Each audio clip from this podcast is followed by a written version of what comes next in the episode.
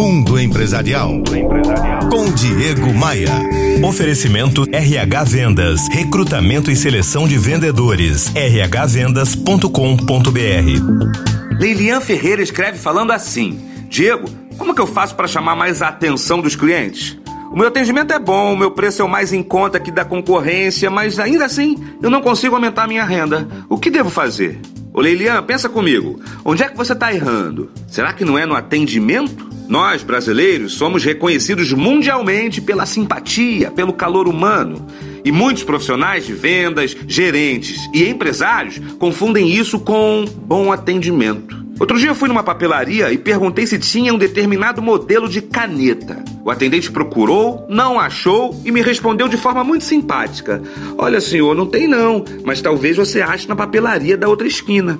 Veja você, o interesse era ajudar o cliente de coração, mas o atendente me empurrou para a concorrência.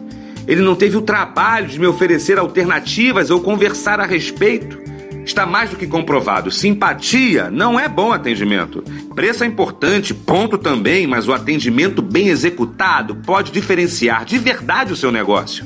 Philip Kotler tem um pensamento genial. Ele disse certa vez, abre aspas, as empresas ruins ignoram seus concorrentes, as medianas os copiam e as vencedoras os lideram.